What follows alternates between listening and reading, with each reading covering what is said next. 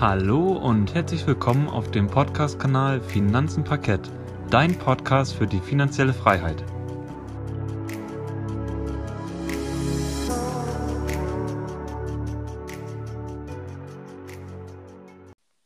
Schön, dass du wieder eingeschaltet hast bei unserem Podcast Finanzen Parkett. Heute haben wir eine spezielle Folge vorbereitet zum Thema Ölfracking. Der Ölpreis ist ja aufgrund der Corona-Krise, wie wir wissen, stark eingebrochen und viele Unternehmen stehen quasi vor dem Aus in dem Bereich, nämlich durch die zahlreichen Lockdowns, die es während der Corona-Krise gab, ist nämlich die Nachfrage nach Öl sehr stark gesunken und mit ihr natürlich auch der Preis stark in den Keller gefallen. Dieser Preisverfall ging an der Fracking-Industrie natürlich nicht spurlos vorbei, da Ölfracking in manchen Gebieten der Erde, zum Beispiel in den USA, wirklich sehr kostenintensiv ist. Im Gegensatz zu Saudi-Arabien, da haben wir nämlich andere Ölpreise oder Ölförderpreise und somit gibt es da momentan einen sehr starken Wettbewerb um sehr geringe Ölpreise. Aber warum das Ganze jetzt so schlimm ist oder warum das Ölfracking jetzt toll oder schlecht ist, das, dazu werden wir jetzt in dieser Folge mehr erzählen. Und ich würde sagen, ich werde euch jetzt erstmal ein bisschen was zur Geschichte erklären und dann, wie quasi überhaupt die Ölförderung an sich funktioniert. Und dann wird Gerrit nochmal genau auf diese Ölfördermethoden eingehen. Ich würde sagen, ich fange auch direkt mal mit der Geschichte an. Und was steckt überhaupt hinter dem Ölfracking? Also, schon in den 1940er Jahren entwickelten Ingenieure das quasi dieses besondere Förderverfahren und seit dem Jahr 1949 wird Fracking wirtschaftlich genutzt. Jedoch wird es erst seit 2018 in großem Umfang benutzt, da nämlich da die USA groß angefangen hat, Ölfracking zu betreiben, um quasi diese Angebotsverknappung, diese gezielte Angebotsverknappung aus Saudi-Arabien zu entgegnen und quasi eigene Ölfracking-Anlagen aufgebaut hat, um quasi den heimischen Markt mit Öl, mit billigem Öl zu versorgen. Zunächst setzen die Unternehmen quasi auf die üblichen Lagerstätten, um quasi auch die Förderungsdauer zu verlängern, aber auch da die Ölvorkommen immer weiter abnehmen, wird die Fördermethode immer mehr eingesetzt und auch immer gezielter an schwer zugänglichen Stellen angewendet. Jetzt aber nun mal zu dem Thema, wie funktioniert überhaupt Ölförderung zu Lande oder zu Wasser? Also wir haben einmal Onshore und Offshore Ölförderung, also einmal quasi auf dem Wasser oder eher gesagt in der Tiefsee, das ist Offshore-Förderung und Onshore ist quasi auf dem Land. Und wenn Öl nahe der Erdoberfläche gefunden wird, nennt man das quasi Öl Sande. Dieses Öl kann quasi im Tagebau gewonnen werden. Dazu müssen quasi keine Schächte gebaut werden oder ähnliches oder keine Rohre verlegt werden. Liegt das Öl aber tiefer, wird es mit Sonden an die Erdoberfläche gefördert. Liegt eine Erdöllagerstätte quasi nahe des Meeres, wird eine Bohrinsel dorthin geschickt oder erschlossen und die wird dann später durch eine Art Förderinsel ersetzt, also immer weiter ausgebaut. Die Förderung wird wenn das Gebiet einmal erschlossen ist, quasi in verschiedenen Phasen absolviert. Also wir haben einmal eine Primärförderung, eine Sekundärförderung und eine Tertiärförderung. Aber ich würde sagen, dazu wird euch dann gleich der Gerrit noch etwas mehr erzählen, wenn wir quasi über das allgemeine Thema Fracking reden oder auch allgemein über die Fracking-Methode. Aber ich würde sagen, Gerrit, ich leite jetzt mal direkt an dich weiter. Wie funktioniert überhaupt das Fracking? Zunächst wollte ich noch einmal ganz kurz ergänzen. Du hattest bei der Geschichte erzählt, dass es 2018 in größerem Umfang genutzt wird. Mhm. Ich wollte nur einmal das Jahr ähm, korrigieren. Das ist nämlich seit 2008 und nicht seit 2018. Da hattest du dich, glaube ah, ich, dann habe ich mich versprochen. Versprochen, okay. genau. Das wollte ich okay. einmal kurz äh, an dieser Stelle korrigieren. Mhm. Also, ich erkläre euch jetzt einmal, wie das Fracking genau funktioniert. Also an sich wissen wir jetzt mittlerweile, dass die Fracking-Methode zur Förderung von Erdgas oder Erdöl dient, das in festen Gesteinsschichten tief unter der Erde vorkommt. Vor allem ist das Fracking in Deutschland für die Förderung von Erdgas am interessantesten, da Studien nachgewiesen haben, dass es in Deutschland so viel Erdgas gibt, also in diesen Gesteinsschichten, dass Deutschland komplett für die nächsten ein bis zwei Jahrzehnte damit versorgt wäre. Wichtiger und zentraler Bestandteil bei der Förderung ist dann der sogenannte Bohrturm. Man muss sich das Ganze jetzt vorstellen, einmal so ein Querschnitt der Erde. Ganz oben ist die Erdoberfläche, also sprich Wald, Wiesen, Ländereien, Gewässer etc. Und ich sage jetzt mal so auf einer Wiese, da kann man sich dann so vorstellen, ist so ein Strommast oder so ein Freileitungsmast oder so ein Sendemast. Der hat aber allerdings bei der, beim Fracking noch einen Bohrer, sage ich mal so. Einen länglichen, ziemlich zentral oder zentriert angeordneten Bohrer. Und dieser bohrt senkrecht in den Boden. Also die Tiefe beträgt hierbei dann 1000 bis 5000 Meter. Also je nachdem, wo man quasi diese Gesteinsschicht, wo sich dann zwischen den Hohlräumen bzw. Poren dieser Gesteinsschicht das Erdgas oder das Erdöl befindet, muss man dann dementsprechend tief bohren. Und wenn diese Gesteinsschicht erreicht ist, verläuft diese Bohrung dann horizontal weiter. Damit erreicht man dann noch genauer oder kommt man noch genauer zu diesen Erdgaseinschlüssen quasi in dem Gestein.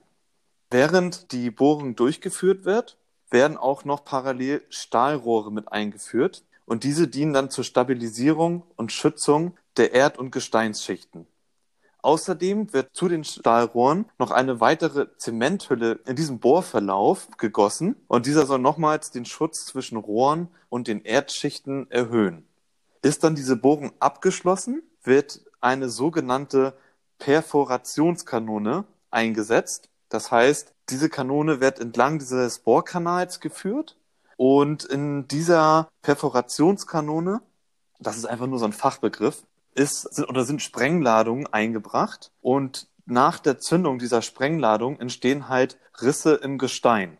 Die bleiben natürlich auch bestehen, schließen sich aber natürlich durch diesen Druck, den es da unten gibt. Aber um das zu verhindern, wird nach der Sprengung diese Perforationskanone wieder aus dem Bohrkanal entnommen und dann wird mit sehr hohem Druck eine Flüssigkeit, das sogenannte Fracking-Fluid, also mittels dieses Bohrkanals in das Gestein gepumpt und dadurch bilden sich dann weitere feine Risse im Gestein und das Erdgas oder das Erdöl wird nach und nach dann freigesetzt. Und dann wird es zusammen mit der Flüssigkeit an die Oberfläche transportiert. Also die Flüssigkeit, die reingepumpt worden ist, die wird dann quasi mit dem Erdgas bzw. Erdöl dann an die Oberfläche transportiert. Die zu verwendende Flüssigkeit besteht meist aus Wasser, Sand und Chemikalien, also sogenannten Additiven. Sand soll dabei verhindern, dass sich die Risse im Gestein wieder schließen und die Chemikalien sind dafür verantwortlich, dass sich hinderliche Mineralien auflösen können. Also die vielleicht irgendwie den, den Bohrkanal oder die, wie soll ich sagen, die Stahlrohre anfressen können oder korrosiv werden lassen können. Und deswegen gibt es halt diese Chemikalien, die diese Mineralien auflösen, damit dies halt vermieden wird. Und Ziel ist dann natürlich logischerweise eine optimale Ausschöpfung dieser Erdgaslagerung. An der Oberfläche wird dann das Erdgas gewonnen und natürlich zur Weiterverarbeitung gefördert. Also das wird dann quasi abgefüllt oder geht dann direkt in irgendwelche Heizung, also Gasheizung. Die durchschnittlichen Kosten für das Fracking betragen derzeit 40 bis 70 US-Dollar je Barrel in den USA. Die durchschnittlichen Förderungskosten für einen Barrel Öl liegen in Russland und Saudi-Arabien im Vergleich bei etwa 25 US-Dollar. In Saudi-Arabien sind die Kosten für die Förderung am geringsten mit etwa 13 US-Dollar je Barrel. Jetzt hatte ich ja euch einmal erklärt, wie das Ganze im Allgemeinen mit dem Fracking funktioniert. Also Fracking ist dazu da, um aus einer tiefen Gesteinsschicht quasi und aus diesen Hohlräumen oder aus den Poren des Gesteins Erdgas zu fördern und zu gewinnen. Jetzt komme ich nochmal auf die Begrifflichkeiten, die Herr Yannick eingangs erwähnt hatte. Primärförderung, Sekundär- und Tertiärförderung von Erdöl zurück. Da muss man nämlich klar differenzieren. Also die Primärförderung von Erdöl funktioniert so, dass man die Rohrleitung, die auf das Erdöl eingeschlossen natürlich von dem Gestein in einer tiefen Gesteinsschicht. Wenn man darauf bohrt, dann hat es natürlich einen sehr starken Eigendruck da unten. Und durch den Eigendruck fördert sich quasi das Öl oder das Erdgas von selbst. Deswegen Primärförderung. Bei der Sekundärförderung wird dann noch Wasser eingepresst, um halt Erdöl in das Förderrohr zu drücken. Durch Dampfeinpressung oder Chemikalienzugabe kann dann noch mehr Erdöl zum Förderrohr fließen und das Ganze nennt man dann Tertiärförderung. Natürlich hat dieses Verfahren auch stark seine Schattenseiten. Zum einen braucht es extrem viel Wasser und das beim Fracking entstandene Rückflusswasser, was ja, sage ich mal so, das Erdgas transportiert, wird auch Flowback genannt, muss natürlich nach der Nutzung irgendwie entsorgt werden. Und häufig werden die alten Bohrhöhlen zur Lagerung dieses entstandenen Abfalls quasi verwendet. So, das kann man sich jetzt vorstellen. Ähm, aus dem Boden ist nichts mehr zu holen. Das Unternehmen hinterlässt quasi ja einen Hohlraum und in diesen Hohlraum wird dann dieser Abfall, nenne ich das mal, also dieses Rückflusswasser gepumpt. Ja, und damit bleibt es quasi im Erdreich. Und das kann dann fatale Folgen natürlich auch auf die Umwelt haben. Durch große Druckveränderungen des eingepumpten Flowbacks, da können nämlich Erdbeben entstehen. Außerdem können auch Bruchstellen im Mantel des Bohrkanals, und ich hatte ja gesagt, die Stahlrohre über die Zeit werden natürlich porös und auch diese Zementschicht, die drumherum gespritzt wird, die geht natürlich auch über die Zeit kaputt. Und hier sucht sich natürlich auch dann das Erdgas, was gefördert wird, seinen Weg und gelangt dann somit unkontrolliert in andere Gesteinsschichten oder sogar in das Grundwasser. Und dadurch gelangt es dann logischerweise in unsere Umwelt und ja, vielleicht auch sogar in den menschlichen Körper oder, oder in den tierischen Körper. In den USA gab es doch auch mal eine ganz lustige Story dazu. Da haben Leute quasi einen Wasserhahn angemacht und haben quasi ein Feuerzeug dran gehalten und das Ganze hat dann gebrannt oder so. Erinnerst du dich daran?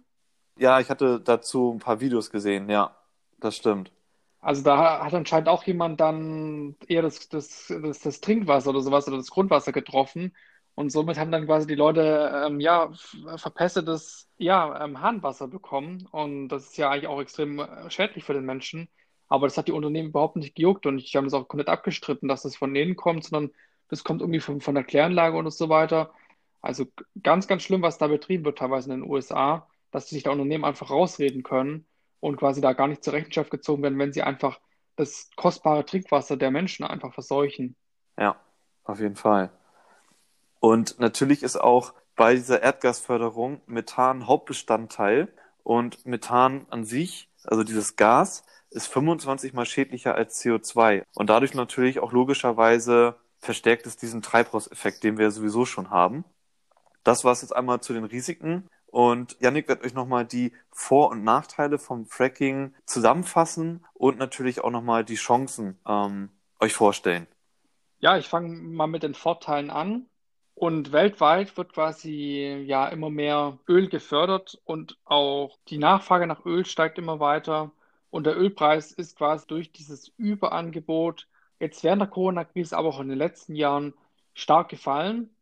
Aber das sind auch wieder Vorteile für den Verbraucher, da quasi dann billigere Benzin- oder Heizkosten den, das Ganze dann für den Verbraucher schmackhafter machen. Weil früher war es ja so, dass quasi Saudi-Arabien den, den allergrößten Anteil des Öls gefördert hat. Und die haben dann quasi das Ganze künstlich verknappt und somit sind die Preise immer weiter gestiegen, Jahr für Jahr.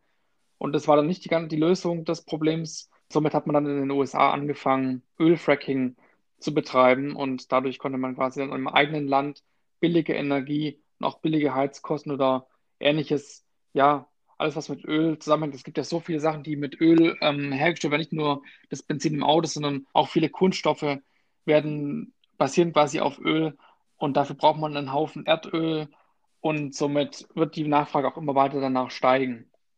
Und Erdgas und Erdöl wird außerdem auch für die Überbrückungsphase von der Atomenergie quasi zu erneuerbaren Energien benötigt. Und außerdem nochmal ein weiterer Vorteil ist, dass die eingesetzten Chemikalien wirklich nur in einer sehr geringeren, äh, geringen Konzentration verwendet werden und daher meistens eher ungefährlich sind. Aber wie wir jetzt gehört haben vom Gerät ist nicht das Problem, dass die Chemikalien in den meisten Fällen, sondern dass quasi das Methan oder andere Gase durch irgendwelche Risse in, in der Erdoberfläche einfach austreten können oder in das Grundwasser verunreinigen können. Das sehe ich hier als viel größere Gefahr als die verwendeten Chemikalien. Ich weiß nicht, Gerrit, wie siehst du das Ganze denn? Siehst du eher die Chemikalien als gefährlicher an oder eher die Gase, die durch, die, durch dieses Erdöl oder Erdgas äh, an die Oberfläche gelangen können? Also, was ich kritisch sehe, sind eher die Chemikalien, die über die Zeit erst an die Oberfläche kommen, also sprich Jahre später, nachdem quasi das Unternehmen schon den Boden quasi ausgeschöpft hat mhm. und natürlich schon weitergezogen ist. Das heißt, die Chemikalien sind da erstmal über einen größeren Zeitraum eingeschlossen und sickern nach und nach in die höheren Gesteinsschichten, damit dann nachher irgendwann ins Grundwasser. Ja, und damit natürlich gelangt das äh, an die Tiere und halt auch an uns Menschen. Und das finde ich eher viel, viel schlimmer, als wenn jetzt hier irgendwie so ein, so ein, so ein langweiliger Treibhauseffekt herbeigerufen wird, den man vielleicht sogar noch so ein bisschen steuern kann. Aber das, was dann da passiert, über die eingeschlossene Lagerung von, von irgendwelchen Abfällen, finde ich, ist eigentlich echt, echt eine mhm. Sauerei. Und ja. ähm, vor allem die Chemikalien sind ja auch nicht gerade verträglich. Zum Beispiel ist der größte Teil auch krebserregend. Und ja, ich weiß nicht, was sowas soll. Also ich glaube, der Mensch macht sich damit dann wiederum irgendwie selbst kaputt. Aber das Problem ist, es gibt, glaube ich, auch noch nicht genug Studien, die das nachweisen können. Und somit wird das einfach momentan in, in den USA vor allem natürlich im großen Stil betrieben, das Tracking. Aber ich denke mal, die, das, das böse Erwachen kommt dann irgendwann mal zukünftig in einem größeren Zeitraum. Ja, das ist ja auch immer so, dass die Unternehmen in der Ölindustrie natürlich auch extrem in der Forschung vertreten sind, das auch natürlich extrem fördern, das Ganze, und dann auch Studien dementsprechend ausgerichtet werden, dass die Ölindustrie da relativ entspannt arbeiten kann. Da steckt natürlich dann auch extrem viel Lobbyismus und Geld dahinter. Da bin ich mir auf jeden Fall auch relativ sicher. Jetzt würde ich aber auch gerne mal noch zu ein paar Nachteilen eingehen von dem Ölfracking. Es ist nämlich sehr umweltschädlich und man benötigt natürlich sehr viel Wasser, welches dann wieder aufwendig gereinigt werden muss oder einfach ähm, dreckig im Boden gelassen wird und dann was sich mit dem Grundwasser vermischt, was nicht wirklich von Vorteil ist. Außerdem kann auch durch dieses Ölfracking radioaktives Material an die Oberfläche gelangen, wie zum Beispiel Uran oder Thorium. Und das ist natürlich dann auch nochmal viel, viel schädlicher für den Menschen oder für die Tierwelt. Und durch die vielen Bohrungen und Risse im Gestein können auch, wie Gerrit auch schon gesagt hat, Erdbeben ausgelöst werden. Und das Methan, das quasi bei der, bei der Bohrung austritt, ist für die Umwelt oder auch für den Treibhauseffekt extrem, also einerseits für die Umwelt schlecht und für den Treibhauseffekt natürlich extrem fördernd. Und Grund- und Trinkwasser, wie wir gerade auch schon gesagt haben, bei diesem Beispiel oder wie ich gesagt habe, dass dann quasi die Leute ihr Wasser aus dem Wasserhahn anzünden können, weil es quasi komplett verseucht ist und nicht mehr genießbar ist. Man kann damit nicht mehr kochen, man muss quasi sein Wasser dann im Supermarkt einkaufen in großen 5-Liter-Gallonen. Ähm, ja, das ist ja auch nicht das Ziel. Eigentlich sollte man ja dieses saubere Trinkwasser auch über den Wasserhahn bekommen, so wie hier in Deutschland. Außerdem wird natürlich auch die Gesundheit beeinflusst durch den Einsatz von Chemikalien, die extrem schädlich sind und natürlich auch krebserregend sein können für den Menschen. Außerdem entsteht bei der Bohrung natürlich sehr viel Lärm und sehr viele Lu ähm, schlechte Luftemissionen. Und nicht das Unternehmen wird meistens zur, ähm, zur Kasse gebeten, sondern meistens die Bevölkerung und der Steuerzahler müssen quasi für die Ölbohrung oder auch für die Schäden am Ende an der Umwelt bezahlen. Nun jetzt aber nochmal zu den Chancen vom Ölfracking. Sollte das Fracking quasi vollständig umweltverträglich sein durch neue Technologien in der Zukunft, dann könnte quasi Fracking auch eine Überbrückungslösung für die Energiewende oder für das Energieproblem sein weltweit, weil wenn man auf quasi auf Chemikalien verzichtet oder noch bessere Sicherung des Bohrkanals durch noch bessere Rohre macht oder diesen Methanaustritt ähm, aktiv entgegenwirkt und eine bessere Wasseraufbereitung entgegenhält, dann kann man das Ganze natürlich auch wieder aus einem anderen Blickwinkel betrachten. Außerdem ist die Energiegewinnung durch Erdgas deutlich umweltfreundlicher als die quasi durch Braunkohle. Also Braunkohle ist ja deutlich umweltschädlicher als Erdgas. Und somit ist ja quasi auch diese Erdgasenergie wahrscheinlich auch die Ablösung von der Braunkohleenergie. Zumindest beim Fracking in Wasserschutzgebieten, also, also wahrscheinlich auch in Naturschutzgebieten, sind sich alle einig, dass es quasi nicht betrieben werden soll und hier werden auch keine Wasserquellen dort angezapft. Ich würde sagen, Gerrit, es wäre auch ganz gut, wenn du uns nochmal so die Zukunft des Ölförderns erläutern könntest, weil ich glaube auch viele Leute hier, also vor allem auch wir beide sind ja auch in Ölunternehmen investiert ich glaube, das ist auch ganz interessant, mal zu sehen, was kann denn die Zukunft hier hergeben. Also weltweit sind noch lange nicht die Ölvorkommen erschöpft und oftmals können natürlich auch Ölquellen nicht zu 100 Prozent ausgeschöpft werden. Also ein Rest bleibt sowieso immer über.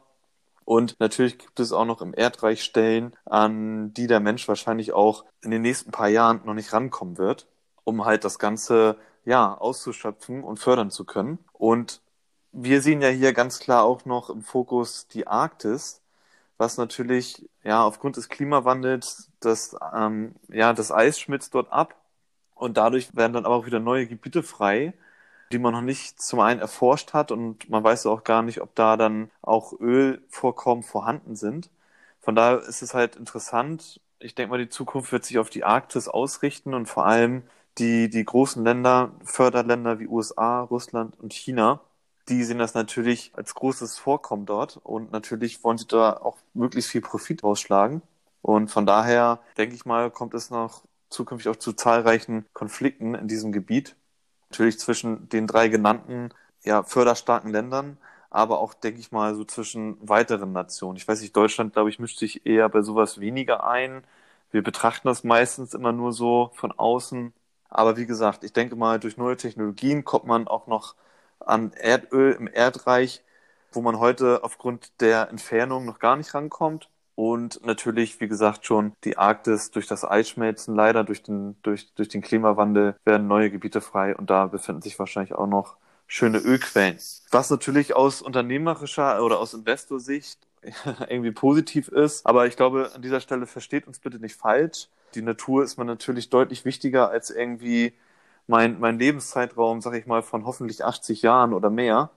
Ich möchte natürlich auch, dass die, die, nach, die, die Generation nach mir noch was von dieser Erde haben. Und von daher hoffe ich mal, dass wir hier ganz, ganz schnell die Energiewende hinbekommen. Ich glaube aber nicht, dass wir hier grundsätzlich vom Öl wegkommen können. Ich glaube, wir können den Ölverbrauch reduzieren, aber dass wir gänzlich auf Öl verzichten, ich glaube, das, das funktioniert in der heutigen Welt nicht mehr und auch in der zukünftigen Welt nicht mehr. Woran ich aber fest von überzeugt bin, sind natürlich die erneuerbaren Energie wie Solar, also Sonne, Wasser und natürlich auch Wind. Das, das ist auch immer ein Problem des Kapitalismus oder allgemein dieser Wirtschaft. Es, verträgt sich teilweise sehr gut mit den Umweltmaßnahmen, die betrieben werden sollen. Aber wenn halt das Öl zu billig ist, warum soll ich dann überhaupt anfangen, irgendwelche Windkraftanlagen aufzubauen oder irgendwelche Solaranlagen aufzubauen oder ähnliches? Ich meine, da ist einfach, sind die Kosten viel zu hoch. Und wenn halt quasi das Öl immer billiger und billiger wird, dann ist es natürlich auch eine, eine Innovationsbremse, was ich auch schon oft gelesen habe im Internet in manchen, auf manchen Webseiten, dass das quasi auch schon ein, Risik ein Risikofaktor sein kann aufgrund der Corona-Krise, dass die Nachfrage so eingebrochen ist. Ja, aber ich glaube auch das ganze Thema kann man politisch quasi steuern. Also ich bin kein Freund immer von irgendwelchen von Verzicht oder Verboten. Ich bin eher ein Freund von Anreizen. Ne? Also, dass man mhm. quasi Elektromobilität irgendwie fördert oder subventioniert.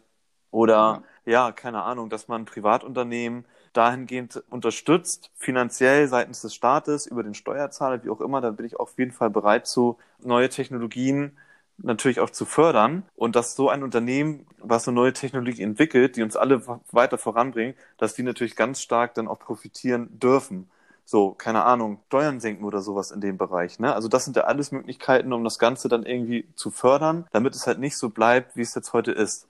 Ein, Ver ein Verzicht und ein Verbot, also zu sagen, so Leute, ihr dürft jetzt kein, keine Ahnung, kein, nicht mehr so viel Kunststoff kaufen oder also ich sage jetzt mal irgendwelche Gegenstände, die aus einem hohen, einen hohen Kunststoffanteil haben. Also ich glaube, die Politik will immer sehr viel was verbieten, aber wenig Anreize geben. Und ich, wie gesagt, ich bin da eher für, für einen Mix aus beiden. Und ich glaube, dann sind wir hier auch auf einem ganz guten Weg zu dem Thema. Ja, dann komme ich nochmal zu meinem letzten Punkt, zu dem Thema Fracking. Also ich stelle euch jetzt nochmal ganz kurz bekanntere Unternehmen vor, die derzeit noch Fracking betreiben. Ich selber kenne nur eins davon, aber es ist ja auch logisch, die meisten sind ansässig in Amerika. Also ich fange mal an mit das größte, das, das kennen wahrscheinlich auch die meisten Anleger, ist Exxon Mobil. ExxonMobil ist aber natürlich auch jetzt mittlerweile stark abgestraft worden, Corona-bedingt. Aber die haben halt nicht ausschließlich oder die leben nicht ausschließlich vom Fracking. Die haben auch noch andere Ölvorkommen, beziehungsweise Technologien, die, wie sie an Öl kommen. Also es ist nicht nur ausschließlich Fracking. Die nächsten Unternehmen, die ich jetzt hier einmal kurz erläutere, die sind ausschließlich vom Fracking abhängig. Und von daher ist auch der Aktienkurs jetzt durch in der, in der Corona-Zeit natürlich stark gefallen, wobei sich da aber auch wieder gute ja, Chancen bieten können. Aber an dieser Stelle keine Anlageberatung. Das ist jetzt hier nur meine Meinung, meine eigene oder unsere persönliche Meinung. Aufgrund des fallenden Aktienkurses natürlich bieten sich hier jetzt bei dem einen oder anderen Unternehmen, wenn man sich damit nochmal mit beschäftigt, denke ich mal, sehr gute Einstiegschancen und auch Renditen, aber keine Anlageberatung. Also starten wir mal durch. Ein Unternehmen ist noch EOG Resources. Dann Chesapeake Energy, Antero Resources, Occidental Petroleum, Continental Resources und zum Schluss Pioneer National Resources. Also alles Unternehmen, die zum größten Teil Erdölförderung betreiben, aber auch Fracking oder zum größten Teil Fracking und die natürlich jetzt, wie gesagt, hart abgestraft worden sind. Warum sind sie hart abgestraft? Weil natürlich auch ein, ich sag mal, fast ein ganzes Quartal die Menschheit irgendwie gezwungen worden ist, zu Hause zu bleiben, was ja auch vollkommen richtig ist, aufgrund von Corona. Und ja, vor dem Corona-Ausbruch, da war natürlich auch noch ein extrem starker Flugverkehr. Der hat sich auch bis heute noch nicht wieder eingestellt. Also Janik und ich berichten ja auch über unsere Börsentalks wöchentlich oder fast wöchentlich immer auch von dem von Fraport. Und dort sind natürlich immer noch die, die Passagiere, die dort gefördert werden, immer noch nicht auf dem Niveau wie vor Corona-Zeiten beziehungsweise wie in den Quartalen und Jahren davor. Also da sind wir noch lange zurück. Und wenn das natürlich irgendwann mal in der Zukunft wieder auf dem äh, Vor-Corona-Niveau ist, dann denke ich mal auch, dass die Unternehmen wieder hier Geld verdienen werden, auch vor allem durchs, durchs Fracking. Aber das ist auch der Hintergrund, warum die Unternehmen oder der Aktienkurs natürlich auch so stark gelitten hat bei diesen Unternehmen. Ja, das soll es an dieser Stelle gewesen sein. Und Janik, wir kommen zum Ende, oder? Ja, also ich jetzt auch zum Ende dieser Podcast-Folge kommen, aber ich würde noch mal ganz kurz ein paar, paar Sätze sagen. Wir hoffen, dass wir dir jetzt ein paar neue Fakten zum Thema Ölfracking mitgeben konnten. Uns ist natürlich klar, dass es ein extrem kontroverses Thema ist und da, dass es hier zahlreiche Ansichten gibt und wir sind auch überzeugt, dass Öl auch in der Zukunft eine hohe Nachfrage genießen wird am Markt, da der Konsum und der Energieverbrauch immer weiter steigen wird, Jahr für Jahr, da immer mehr Leute auch in die Mittelschicht aufsteigen werden, auch wenn wir jetzt am Anfang durch Corona das Ganze ein bisschen verlangsamen werden. Aber ich glaube, das Ganze wird schon wieder zurückkommen. Der Konsum wird steigen und der Energieverbrauch wird auch gleichermaßen stark steigen.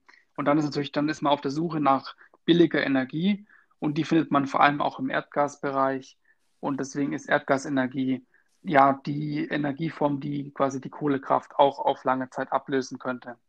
Aber falls du weitere Informationen möchtest, lieber Zuhörer, kannst du auch gerne auf unseren Instagram-Kanälen vorbeischauen. Dort findest du zum Beispiel den Gerrit unter dem Namen Parkettisch und meine Wenigkeit unter dem Namen Finanzenfuchs.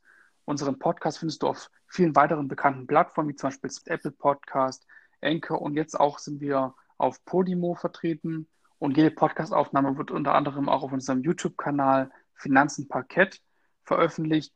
Und dort kannst du ebenfalls gerne über die Kommentare mit uns in Verbindung treten. Und wenn dir der Podcast gefallen hat, hinterlass uns doch gerne eine Bewertung oder einen Follow.